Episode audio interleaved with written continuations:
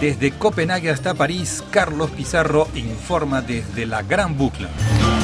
Tour de Francia 2022 en Radio Francia Internacional.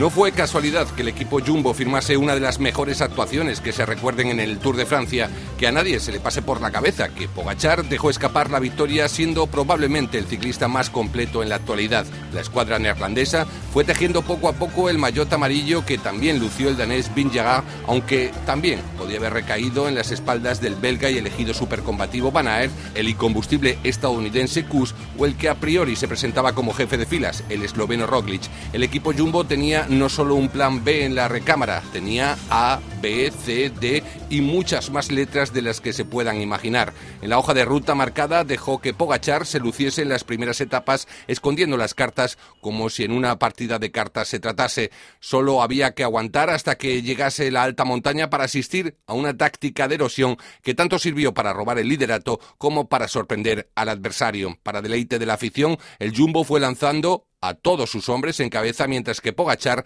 respondía a cada uno de ellos pero solo era cuestión de tiempo hasta que el bicampeón de la Gran Boucle se desgastó por completo. En ese momento, Vingegaard ganó el Tour de Francia, a pesar de que aún quedaba un mundo con la finalización de los Alpes y la incursión de los Pirineos, el Jumbo ya tenía bien atada su victoria. Durante el resto de etapas, el conjunto europeo dispuso a sus hombres repartidos por todos los puntos del recorrido. Para entonces, era imposible que Pogachar, que lo intentó hasta el final, valerse por sí solo como en las dos ediciones pasadas. El Jumbo ya había dictado el jaque mate a una táctica implacable, premeditada y sorprendente. Que nadie se asombre de la rotunda victoria de Vingegaard en uno de los tours más atractivos y competidos de los últimos años. Desde París, última etapa, les informó Carlos Pizarro, Tour de Francia 2022.